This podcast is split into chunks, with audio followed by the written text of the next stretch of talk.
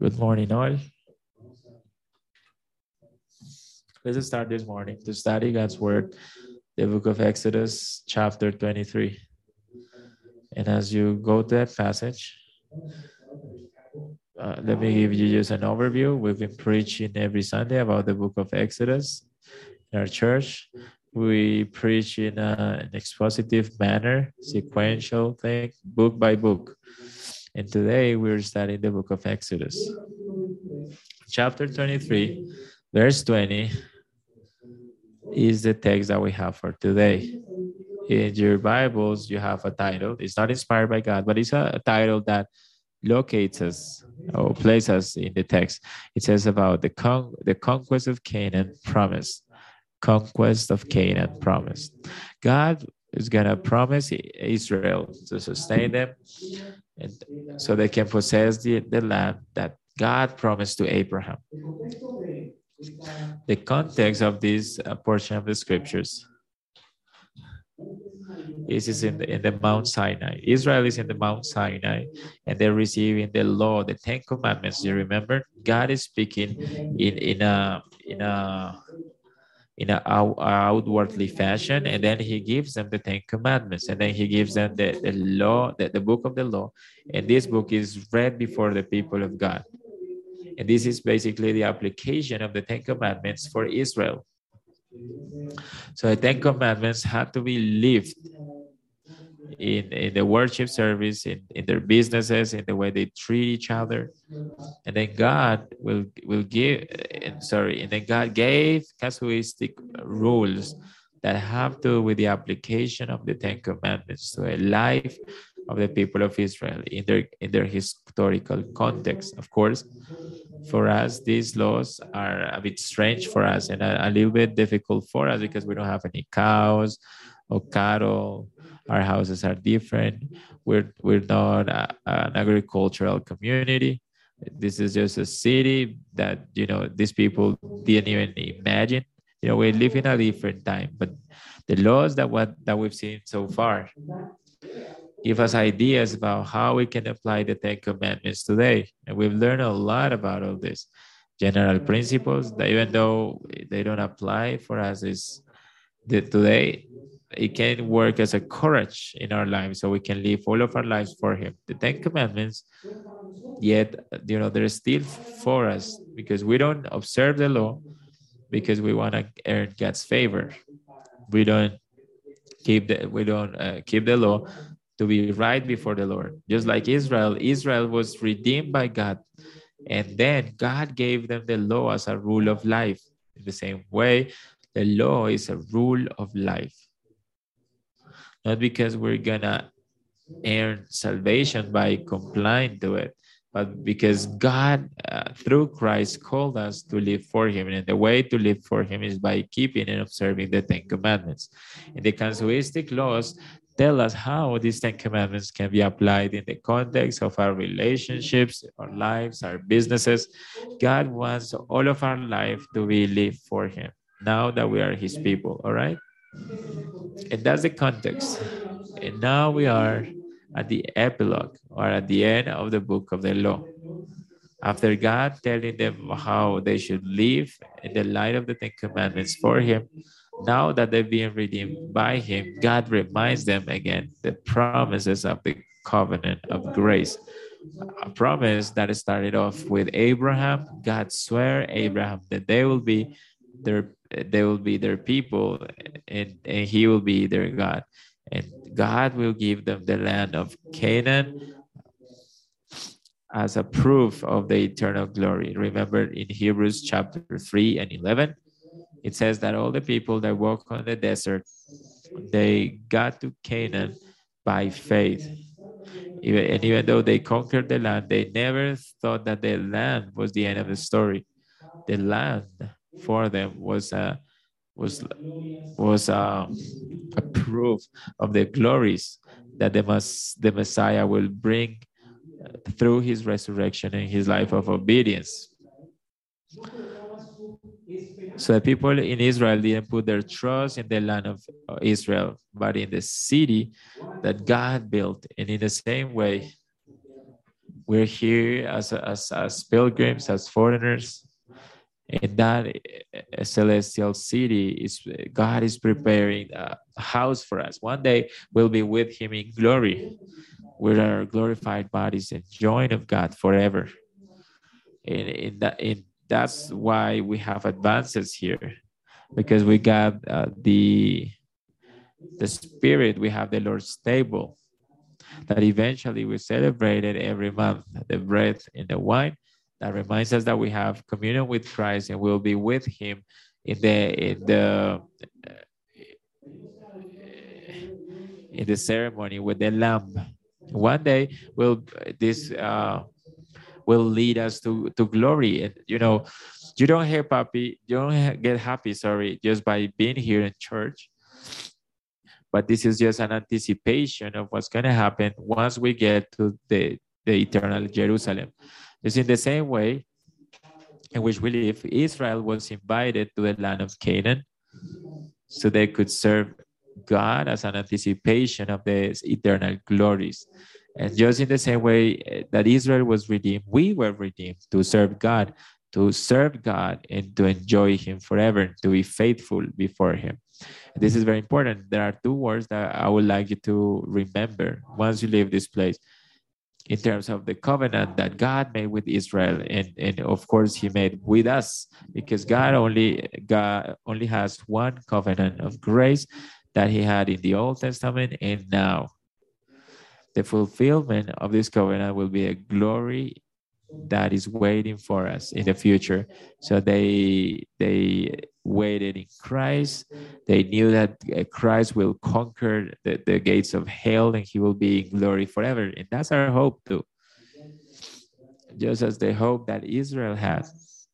So now, brothers, there are two important words here that you need to know about this uh, covenant of grace. The covenant of grace has conditions. You know, in order for you to be in glory, from from from Adam, man should obey God personally and obediently. But Adam didn't do it. And because of his sin, all of us died. The people of Israel didn't have any hope about this glory. They were excluded from, from that hope. The, the wages of sin is death. And because of this death, we were excluded from God's glory. So God's glory is not reachable to men for our own efforts. And that's the first word. Meritory conditions. The covenant of grace doesn't have any meritory conditions because men cannot make, cannot make merits to be in glory. These conditions are made by God Himself when He sent His Son to die as a propitiation for our sins. So the, the Son of God is the second, the second Adam. He obeys God personally and perfectly, and is Him who, uh, on top of a bank God perfectly, takes in his shoulders the sentence of our sin. Christ died in a cross to redeem us from our sins. In a way that Israel and us, we have hope that one day we'll be with him in the glory that he promised from the beginning and that eternal rest. You remember in God's creation, Adam was created and then God entered into his rest and then put Adam in the garden. And then in the garden, he put the tree of life as an anticipation for Adam to see that he has hope not to stay in the garden, right? The garden is not the last place or the, the last thing he should achieve, but man was created for glory and the and, and the tree of science and wisdom indicated that Adam had to obey God to, to reach that state. That was the covenant of works. But now Christ did what Adam didn't do. He works to reach the glory. Christ obeys God perfectly and he can be glorified. But he also died in the cross and then he ascended to heaven to open up, to, to give us way to us who are sinners.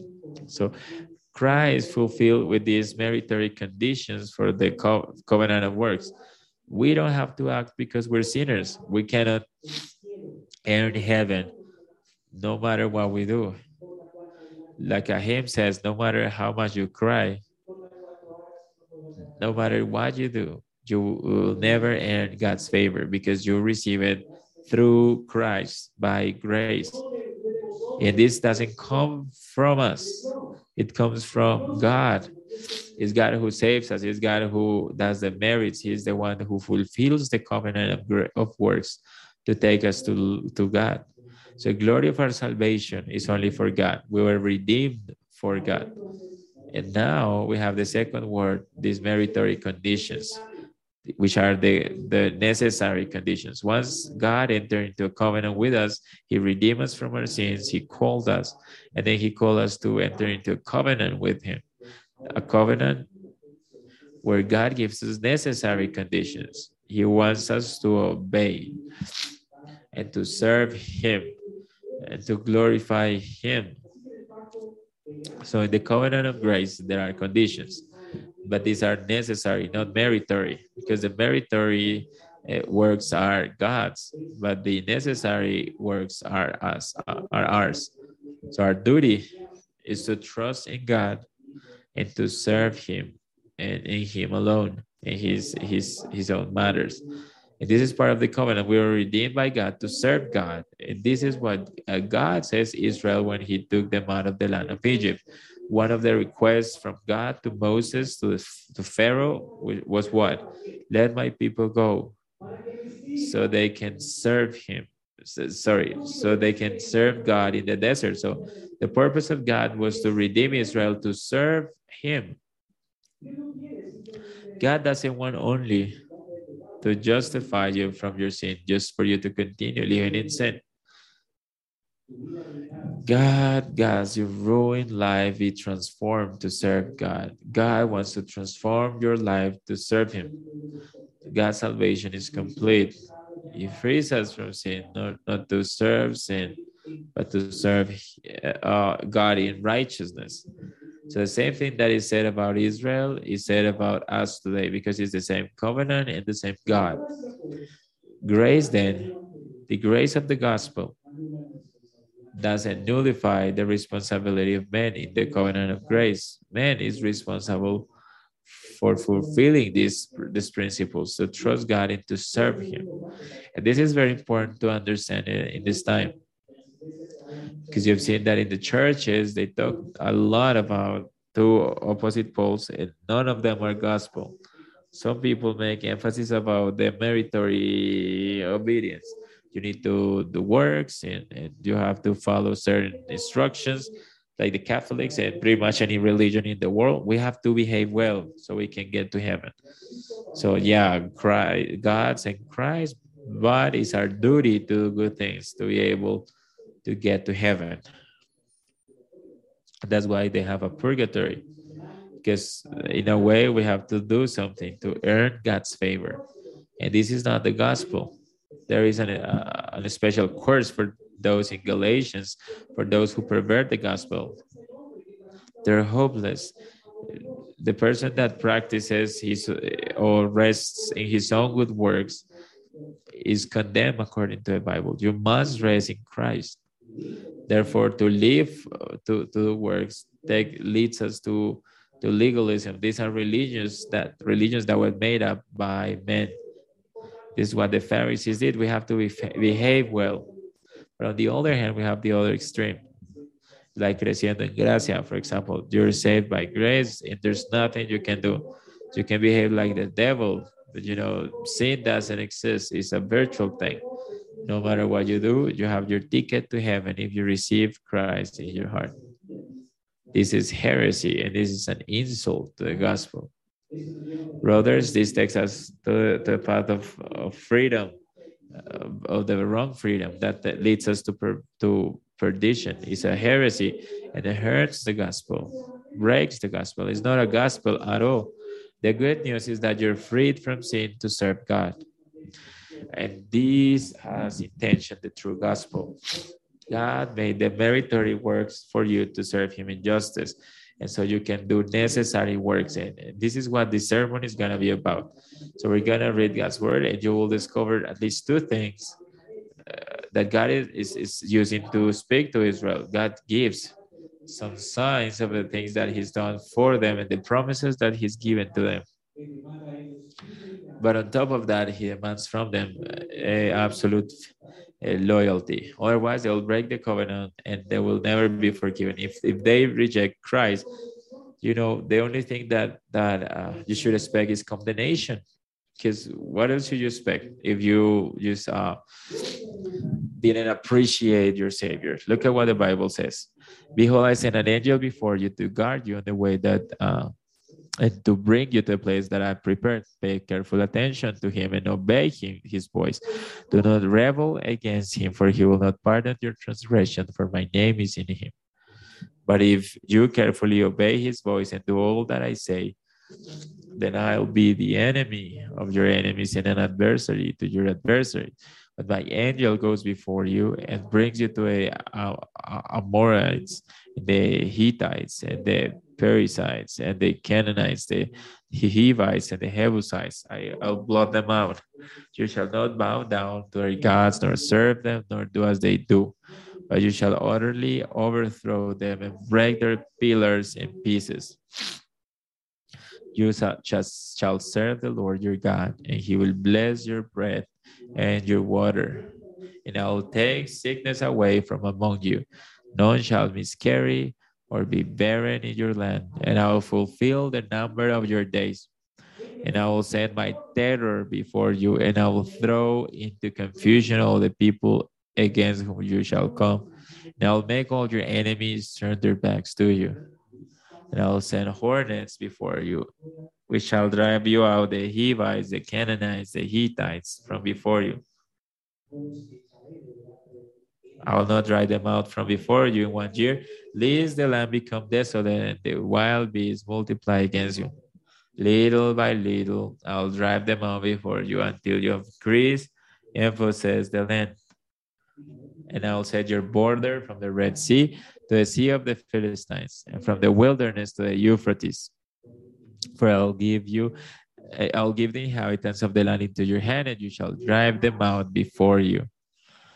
You shall make no covenant with them and their gods.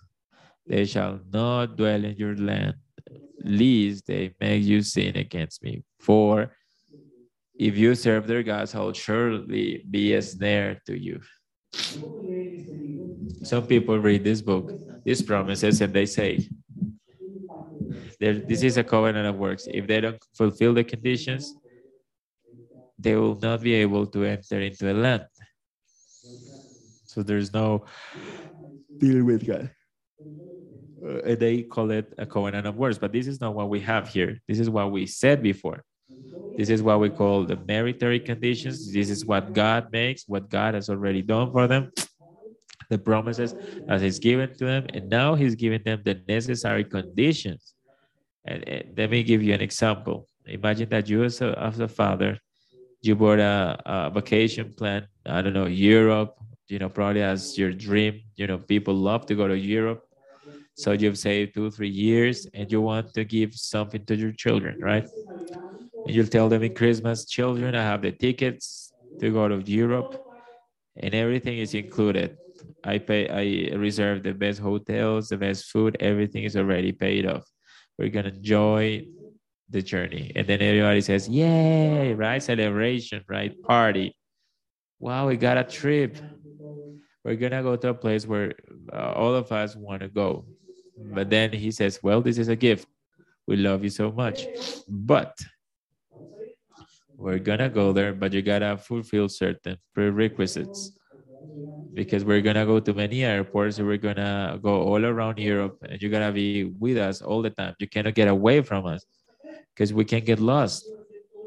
So you're gonna do everything uh, that we say as we go to the beaches in Europe, you will not be allowed to enter into all the beaches, but only to the places where we tell you to go. We cannot just simply or carelessly leave all the stuff behind because there's a lot of thieves in there as well. We will always eat at the time that we say. So if you want more beach, you have to uh, uh, obey us so you can enjoy the trip. But if you don't obey, you can get lost, you can get an accident, you can drown. And on top of that, if you don't obey, there, there's gonna be punishment. You know, uh, all the all the trip will will turn into a mess. Then do you understand the conditions? You gotta use sunscreen not to get sick because we're in summer here in Europe. You agree with the conditions? And then you know, as people say, no, I don't go there uh, to have too many conditions. Is that what you say? Doesn't matter. You think that if they don't fulfill these conditions, they're going to stop being children? No, they're going to have a bad time. Everything, everything can go wrong. Everything can go wrong in the trip. They can get lost.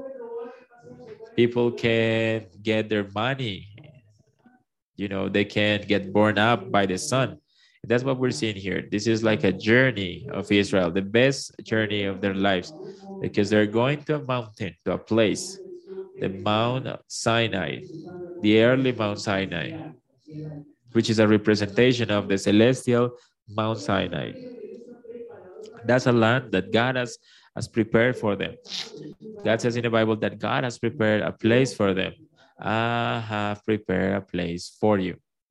You see, God has prepared this precious place. It's not only the uh, really good holiest, is that they're gonna stay there in in places that they didn't build up, beautiful cities and fields that they didn't deal. They're gonna eat the best grapes, the best wines. They're gonna try the best things, better than Egypt. It's gonna be an extraordinary place, wonderful, incredible. And they didn't work for it. Who made the meritory conditions? God in Christ. It's because of that lamb who died at the Passover that they became children of God and, and inheritors of the promises of God. And that's not it. They can expect a, better country if they stay in that land obeying God. This is only an anticipation of what's going to happen because they'll have an eternal rest if they obey God. Hebrews 3 says that for them there was a greater rest compared to the rest they had in Canaan. But because of their disobedience, they didn't enter into the rest. And what, what is the kind of rest they're talking about here? Glory. They were apostates. They practice apostasy. So these meritory conditions are done by God or the fathers or the parents who bought the ticket to go to Europe. The necessary conditions makes us not to damage the path. You know, if you walk as you should, you know, the, all the journey will go will do fine. But these rules were not designed to not to break them, but to promote our enjoyment. It sounds ugly, right? To fulfill them. It's not, it's not, it's for your joy. All the rules promote your joy. The light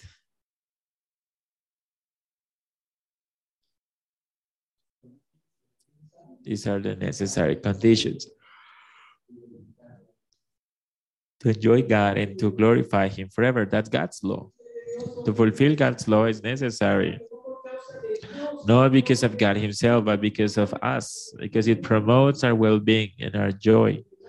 Sin ruins life, whereas obeying God brings the light and joy in our lives. You see? That's what we're reading now in the prophets. Because Israel didn't obey, they were dispersed throughout the nations on the earth. They had to, uh, to receive God's whip and they died in the desert because they were apostates. How horrible that was. They, they diminished God's promises. They, they, they despise God, God's promises. So there's rules that don't ruin enjoyment; they promote enjoyment. There's a, what we have here, and we see two things, two very important things here that you can take with you back home. The first thing we have on the text is that God has a covenant with Israel, and He's prepared a place to Israel, and He's He's gonna protect Israel on the way. God created a covenant with them, and He has promises, and these are the conditions, the meritory conditions. He's done everything you know, for them to enjoy. And now we have the necessary conditions. Your responsibility. These are the two things that you can take a note here as the points of the sermon this morning. The covenant of God and his promises, the meritory conditions and the covenant and our responsibility. Look at the covenant of God in his promises. Notice here that God will take them to his place and he will do everything that it takes to take them to that place. So notice, I'll send an angel before you to keep you in the way, to bring you. So you see, they're gonna go on a, on a stroller, on a stroller, on a carriage. They're gonna be led by an angel who already opened up a, a way right? You remember he opened up the sea. You remember that? He feed them from the rock, the one who was standing in the rock. The angel also sent them the, the savior in the in the burning bush. It was the angels who, who called Moses and, and sent him a savior. It was the angel who buried all the people of, of, of Egypt. He destroyed their enemies and, he, and he's currently sustaining them and the, the angel is present, is present in the Mount Sinai. And then God says that this angel will lead them to a land. He will take them uh, like an eagle to this promised land. And, and then he says that my angel will go before you and he will lead you to the land. He will lead you there. They're going on a on a on a on a carriage. And then he will send his fear uh, before you, and he will fill with confusion to all these peoples where you gather, and your enemies will turn uh, their swords from you because I will fill them with fear. Isn't this what Israel faced when the spies went to people to investigate what was happening? They found a prostitute, Raha, Reha, who told the spies, The fear of the Lord fell upon us so we don't fear you. I know that you are saved. You're peasants. You don't have even weapons. And these cities were uh, full of fences and they had forces and everything. They were really developed for war. But these people were so fearful about Jehovah, the Hebrew God. Incredible, isn't it? So God already prepared a way and a place to dwell for them. These people couldn't stand as the Hebrews advanced to conquest. So he who gave the freedom to Israel and who conquests the, the, the promised land, uh, the promised land wasn't Joseph, it was the angel of God. When Joseph didn't obey the angel nor listen uh, the angel's voice, Israel lost battles. And that's what happened in Ai. The angel said, conquest this, but do not take anything from it. And Achan, he took some gold from it and he didn't obey. And what happened after that? They lost the battle. Israel was not going to fight and, and earn uh, whatever they, they were trying to earn in their own with their own methods, but by serving the angel. Don't be rebellious against this angel because he will not forgive your rebellion, not your salvation, but in the in the angel through the angel and who's this angel who can forgive sin who's this angel who started of the salvation of israel? And he will perfect their salvation. Who's this angel who redeemed them and sustained them? And he's gonna take them to the land of rest in, in, in the land of jehovah. This angel cannot be other any other than jesus christ. He's not an angel as any other angel of the Lord. Because on top of that, he says that he has my name. The name of the Lord is the substance of God, the character of God. What makes God being God, that's his name. Yahweh. And it says that this angel has the name of God. That's what Hebrews 1 says. Jesus Christ is the very image of the substance of God. Jesus Christ is the same yesterday, all, and forever. He's the eternal Son of God.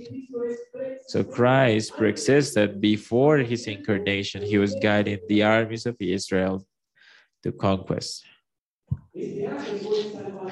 This angel was the savior and redeemer of Israel. This angel was the one that sustained Israel in the desert and who entered Israel into the land of rest.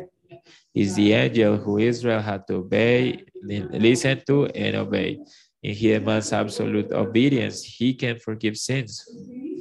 Is Christ our Lord.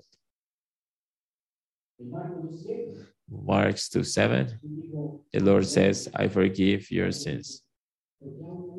And then someone else said, Why did he say that? He's blaspheming against Lord, who can forgive sins, but only God. This angel can't forgive sins. He is God, the pre incarnate uh, Son. And for you not to have doubts about this doctrine, the Word of God that is inspired, which is the interpreter of the Bible, the Bible interprets itself. First of Corinthians 3 9 says, what was happening on the Exodus. Paul is talking about the Exodus of how God provoked God, sorry, Israel provoked God. And instead of using the word theos, he used the word kyrios to refer to Christ. And then he says, Do not provoke the Lord to Christ. How many Jews back in time did. Talking about the time of the serpents when they rebel against God with the snakes, and the snakes came in and, and bite them. Do not tempt the Son, do not provoke him. The same request that was done to Israel is done to us. You cannot provoke the Son. If you provoke the Son, if you tempt the Son, there's no salvation for you. If you despise the children, if you despise, if you despise the Son, you despise God. Do you understand this? So the Son of God, He's the author of our faith. He's the consumer of our faith. He's He who redeems us and sustains us and will glorify us. The same thing that God says to Israel says, Be prudent and listen to us that the, the very voice of God said from heaven, He is my beloved Son. Listen to him. He's the cornerstone that was rejected by the builders, on top of which we edify our lives. And if he falls on top of someone, he will destroy it. If we reveal ourselves from for if we reveal our, ourselves, no one will rescue us because he's the only one who can rescue people. Everything that is true is true to the Son because he has the same character and attributes of the Father. He's the Son of God. He, God, is a is a unique God in three people: Father, Son, and Holy Spirit you know, this son that's called himself Angel, the messenger of God. He was uh, allowed us to, to see the Lord. He is the one that destroys the it's, uh, he's destroyed uh, the devil he's stepped on the devil. And finally one day he will destroy uh, death. The lord is reign over us today. He is our sovereign god. It pays to listen to him. The Bible says that Christ should reign. He reigns already. It's necessary for him to reign to be able to reach salvation until they reach the point where he can read, so, so that he can put all his enemies before his feet. The last enemy of all is death. Once God resurrects us from the from the dead and takes us to to the uh, spiritual Canaan, there we will see our glory. So today we don't have a physical world like Israel with people, with uh, shields or swords or spears. Today we fight with Satan, the world, and the flesh. The good news is that you're not on your own. There's someone uh, in front of you, just as he was in front of Israel for you to be able to conquer the gates of the of the enemy with Christ, but not without Christ. Sometimes the believer confuses himself when he sins, sins against him. And now I'm gonna uh, turn away from the church. There's no remedy for me. That's silly, because you don't understand the merits of that God already made for you. There's no condemnation who for the person who's in Christ. You have to come to Christ. Do you want to destroy sin? Let Christ destroy it for you. Never get away from him. If you turn away, you will not have any life. You will not have any victory. If you get away from the Son, but if you're with Christ, if He's the one who's going before you, if if you go before Him and you allow Him to rule your life, you don't have to fear sin nor your failures. Because God will sustain you and your life will be like the aurora who goes growing and growing. You know, even Satan trembles before uh, the Lord. In the world, there's no something like a yin or yang, two forces that uh, that fight against each other. The only force that rules the world is the power of Christ. And there's no one hair on your head that will not go to, to earth without his will. So what are you doing away from him? No, get closer to him. You'll never get lost. He will sustain you to the very end. Till you get home. With his death, he opened up our way to the Father, and in that path we'll have difficulties as we uh, walk on this world. This world will have afflictions, but he will sustain us until we are with him home. He will introduce us to his place. It says that the angel will go before you. The very same angel spoke incarnate in Matthew 28 all power is be given in, in, in heaven, in the heaven and in earth. So I have an absolute power. So do not fear. Go and conquest the, the darkness, conquest hearts. And behold, I'm with you all days till the end of the world. The very same promise for Israel. We have it because we have a uh, kids of Abraham and we have the same faith. These are the promises given to you. He will protect you in the path because he opened up the path. He started off with this path and he will take it to completion. If you listen to it, you will know all things that uh, you need for the way. One day he will guide you to eternal city, not even the, the city of Canaan. Canaan was a shadow. Canaan, it was a shadow of, of what we will enjoy in glory. All glory will be for the Son. Notice verse 25. The meritorious work of Christ makes us to inherit all these promises. You will serve the Lord your God. How grateful that is, right? We're going to be in Canaan serving the Lord, not Satan, not our own interests who afflict our soul. We're free to serve God in that land. And those are the promises of God. And God has put all the wages of sin. He's freed us from sin so we can serve him. And one day we'll be with him in glory to ser- serving him for all eternity. But then on top of that, God says that he'll bless your bread, your water. He'll take the seeds before you. There will, there will not be women practicing abortions and I will take your days to completion. You will fulfill your purpose.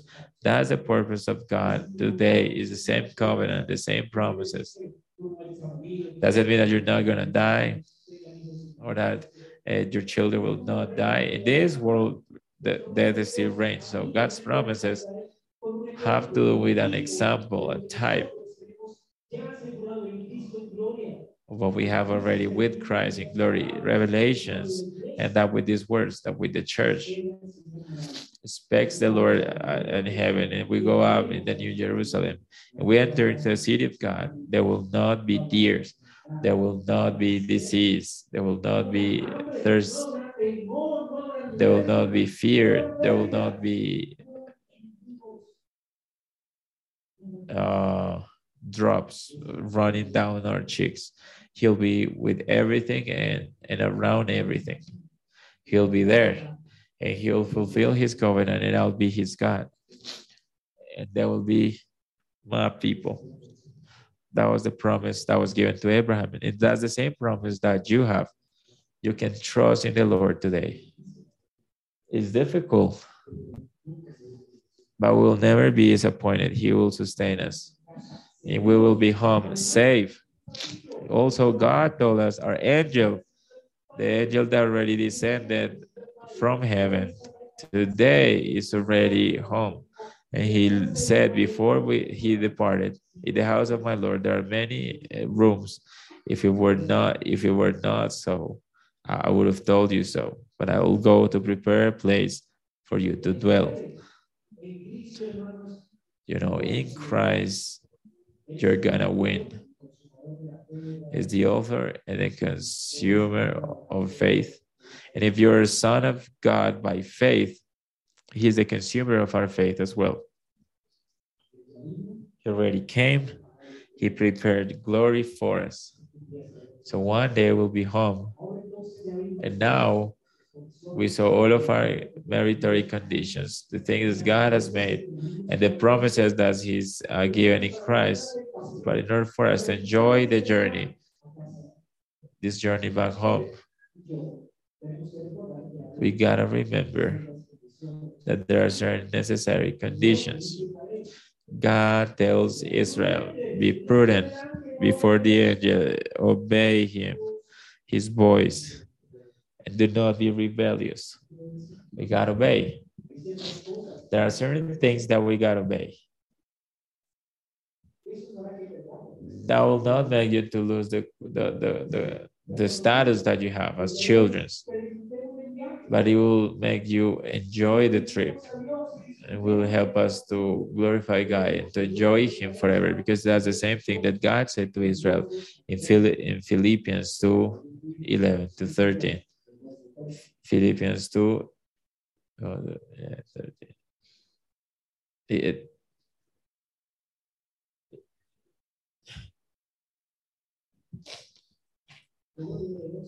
how good it is to read the book of Exodus because now you're not gonna jump the Old Testament. Is your Bible, is your story, is your history, is your God. And these are his promises. So my beloved, just in the way you've always obeyed, not only in my presence, but also when I'm when I'm absent. Occupy yourself in your salvation with fear and trembling. There's another thing to do here, which is to obey. So even if we're not with Paul, because sometimes people say, you know, I'm with pastor, therefore we have to behave well. But you know, the point here is that you have to behave always well. You have to obey Christ always, all the time, even if you're in church or outside the church, and obey Him with fear and tremble. Was the reason? the reason of our disobedience, the meritorious works of Christ. That's the foundation. That's the foundation of our lives. Because it's God who acts in our lives. He puts in us the desire to do good things for his own for his own well-being. He has the very intention of blessing us. He has the good intention of treating us well every day in our lives, but He's also powerful take these things to completion. He opened up our ways and He will introduce us one day to glory. This is not done by you, it will be done by Christ. He's the one that operates in this fashion. He changes our stones of heart and turns us into uh, stones, of, uh, sorry, hearts of flesh. This is incredible. Now that God has done this for this reason, you, my brothers, obey, work in your salvation, occupy yourself in your salvation, in the salvation you already have. It's the same thing God is telling Israel. I prepared a place for you. It's yours. Nobody will take it from you. I'm gonna take you to a very fun journey and I will introduce you, I will lead you there. But if you want to enjoy the journey, obey with fear and trembling.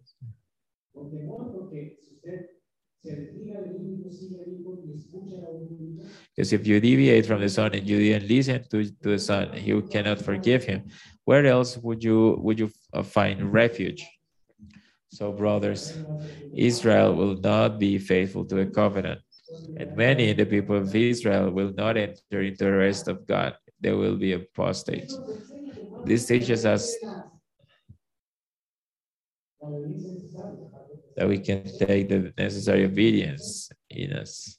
So he takes take us seriously. There is another promise in Hebrews 3 and where, when it says that God swore in his anger that these apostates they will not enter into his rest.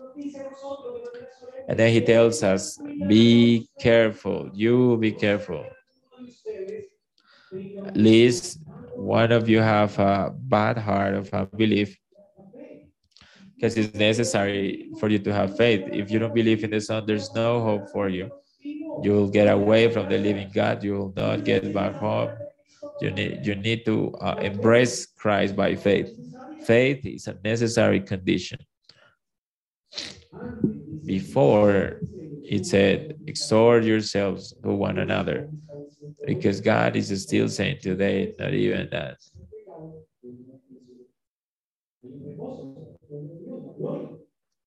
There is a final rest for the people of God. The glory, just like it was given to Israel, God is giving us to an, is leading us to an incredible place. We have to conquer. We gotta get rid of our sins. We gotta fight Satan, our flesh, the good battle of faith.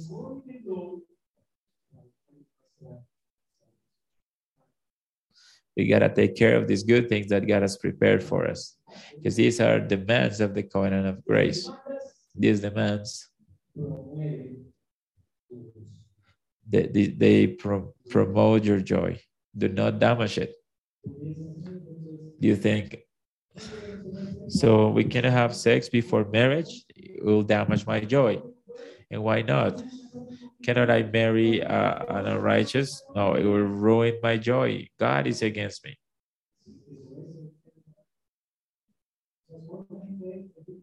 So how how many people have had before you when they say, "No, I, I went with the wrong person, and my life is a, is a misery." Sometimes they repent, and God has mercy on them, and He even converts that person. But when you when you deal with God and, and the, despise God's word, everything will go wrong. If you're a son, you'll be disciplined because God says that He will whip those who He received for as a children. Right? your human perspective, the only guarantee that you have is that you obey all the time and you persevere in the faith. He who perseveres till the end, he will be saved. That's your guarantee. The hidden things are for the Lord. Who God saves, we don't know. That's hidden. But the things that have been revealed, the demands that he makes to us are for us and for our children to fulfill them forever. You gotta walk in obedience. This guarantees your joy and your peace. Because there's people who say, oh, I'm a Christian and I'm gonna sin. Maybe if I'm predestined, God will break me into the church. You don't know if you're an apostate. Because all these people who died in the desert and who lost uh, the rest of God. They all died as apostates, thinking that God was a God of grace alone. And this is how it's grace, because grace doesn't allow you to sin. Romans 6 says, Will we sin so that grace may abound? Paul says, No, in any way.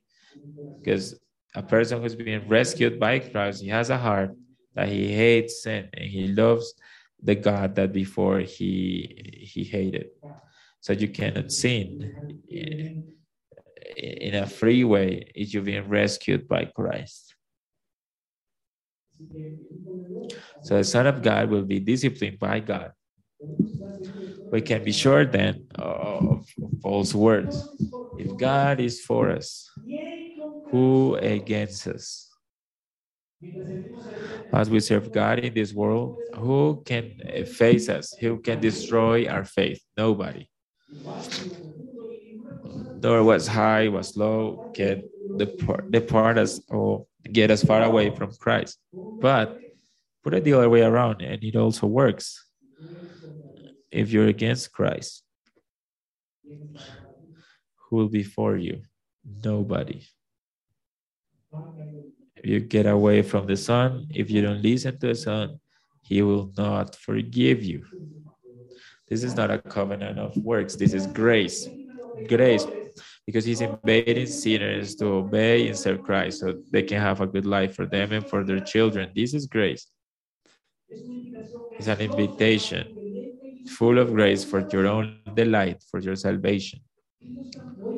How good God you have, the ones to overlook your sins and receive you in Christ for you to live in Him. Christ is not a ministry of sin. He wants to save you from sin, to free you, so you can live, so you can serve justice. So here we have some warnings, some warnings from God in this passage. They need to at least uh, three things. They need to drive away from all religious cults, from the Canaanites. Says that they don't have to live according to the Canaanites' customs. They need to get rid of all the altars that may use the Jews to present offerings to false gods. They have to destroy all of that. They need to get away from their worshiping practices. And of course, he cannot leave a Canaanite alive. Okay. So a relation that the Jew have with the Canaanite is what? To execute that person. It's, it's the same thing God is told us today. God wants con- 100% consecration to God. The Lord has said, He who wants to come before me, deny himself, take the cross, and follow me.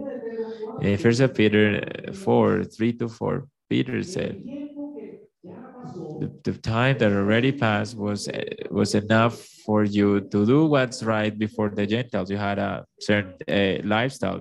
You were immersed, immersed in this culture you you walk in all these laws and drunkenness and idolatry and in all of this and in all of these things the people who know you today as believers they will get surprised of you and why because you you're not like them you don't walk like them so what does god expect from the believer it says they will get surprised and they will insult you. The friends who you worked uh, with before, they, they do they despise you? Because if not, if it's not like that, and if it, and if your lifestyle is the same, I suspect that you didn't get to know Christ. Do you understand?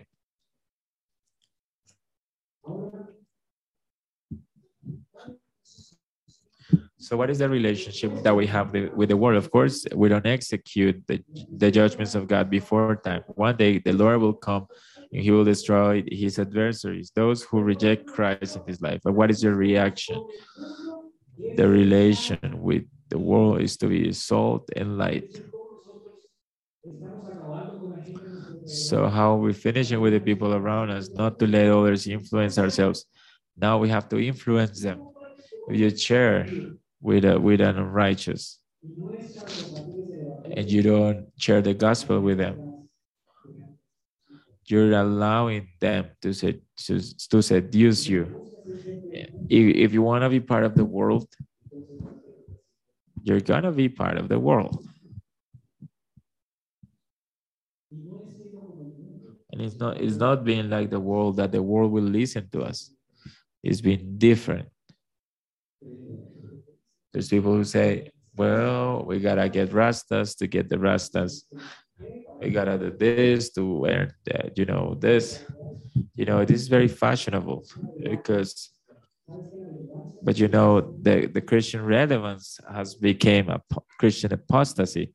There we have the churches, homosexuals preaching. The world entered the church and took it into or drove it into apostasy. It's not by singing rap that we get the rappers it's by being Christians, is not practicing their sinful uh, things and all of their abominations and all their sensuality. That for us is normal. It's normal.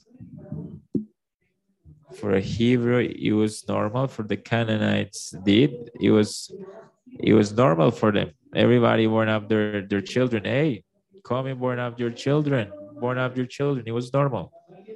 And when someone didn't do it, it was like, man, you're silly. This is a weirdo. Why you born up your children? Why you offer your service to Baal? It was, it was something that they observed very easily. It was normal to, to listen to all the sensual music and to have a boyfriend or girlfriend. It's normal. If you belong to Christ, you're not normal.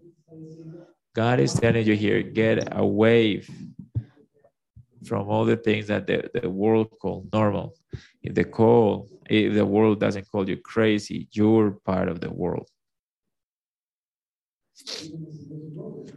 Tell me if it's not crazy. A young man who's waiting uh, for for for marriage to have sexual relationship. That's crazy. In today's standard, it's normal to try. It's, it's even normal to live with a person and don't even marry. That's not normal, man. That's abnormal a couple come here and say, "Hi, we want to marry." Okay, so uh, all right, get separated first, live on your own, do the because what you did was fornication or was was committing fornication, and then you can marry, and then you can live back together. But you gotta get away from fornication. It's not possible for someone to serve God and, and, and that person to continue to live in sin.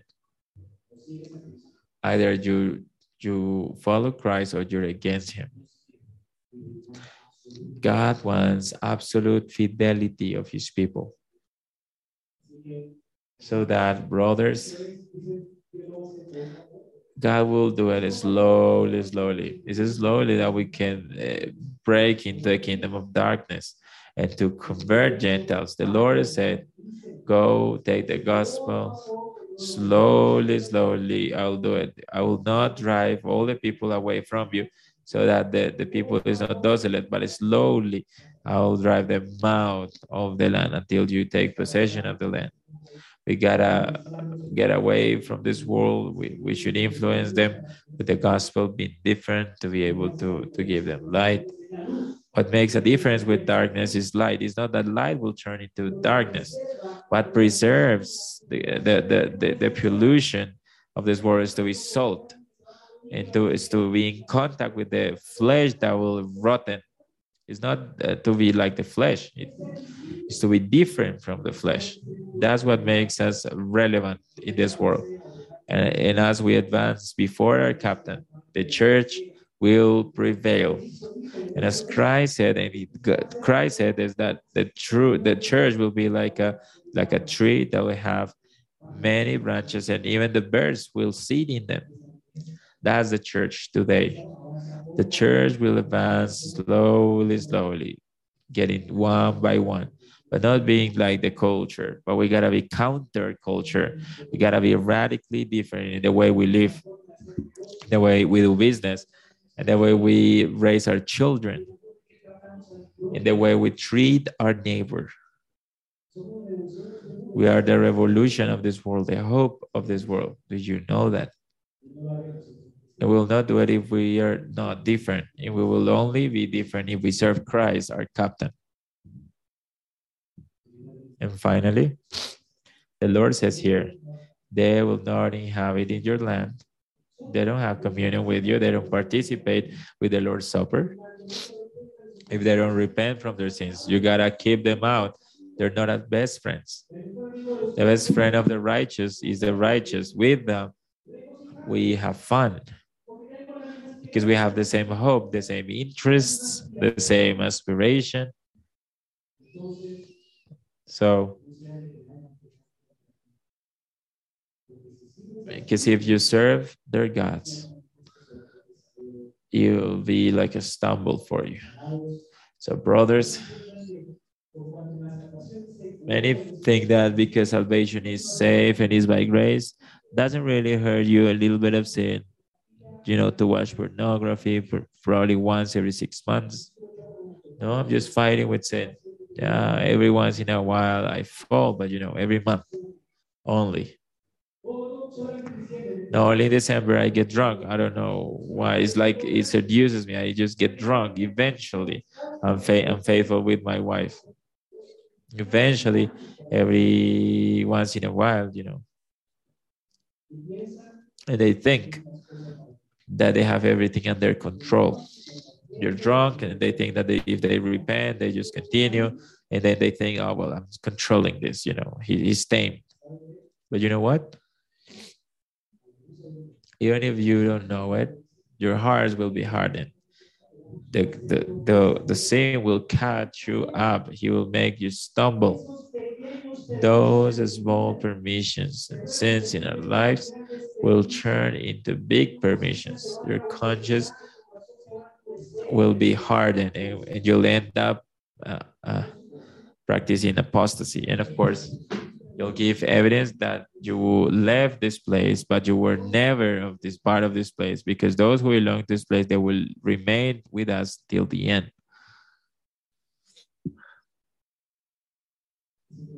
So, brothers, do not re- do not get relaxed. One, uh, ask yourself before you leave this place, what should I get rid of?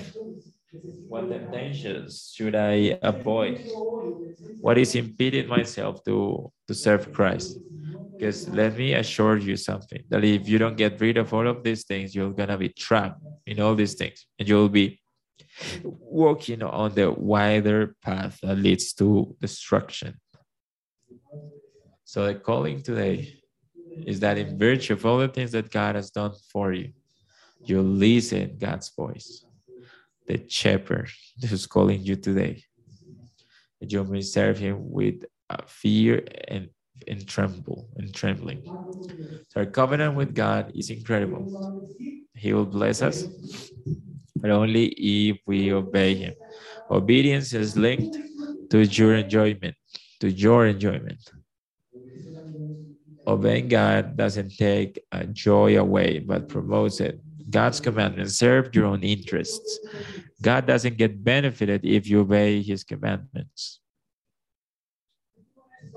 If you don't obey God, God will be glorified in your condemnation.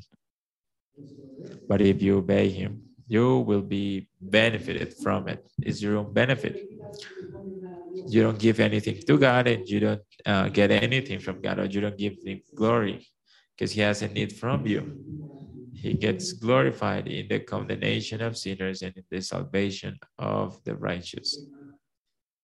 So, brother, friend, trust in Christ and obey God because there's any other way to be happy. Christ is in everybody and with everybody. He is the the way, the truth, and the life. Nobody come to the Father but by Him. May God help us to be faithful. Let's pray.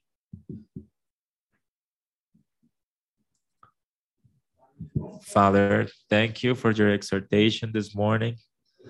Thank you, Lord, for reminding us your promises of eternal life that you've given in Christ. Thank you, Lord, because you remind us and you orient our lives towards the eternal life that you're preparing for us before uh, for us and before us, Lord.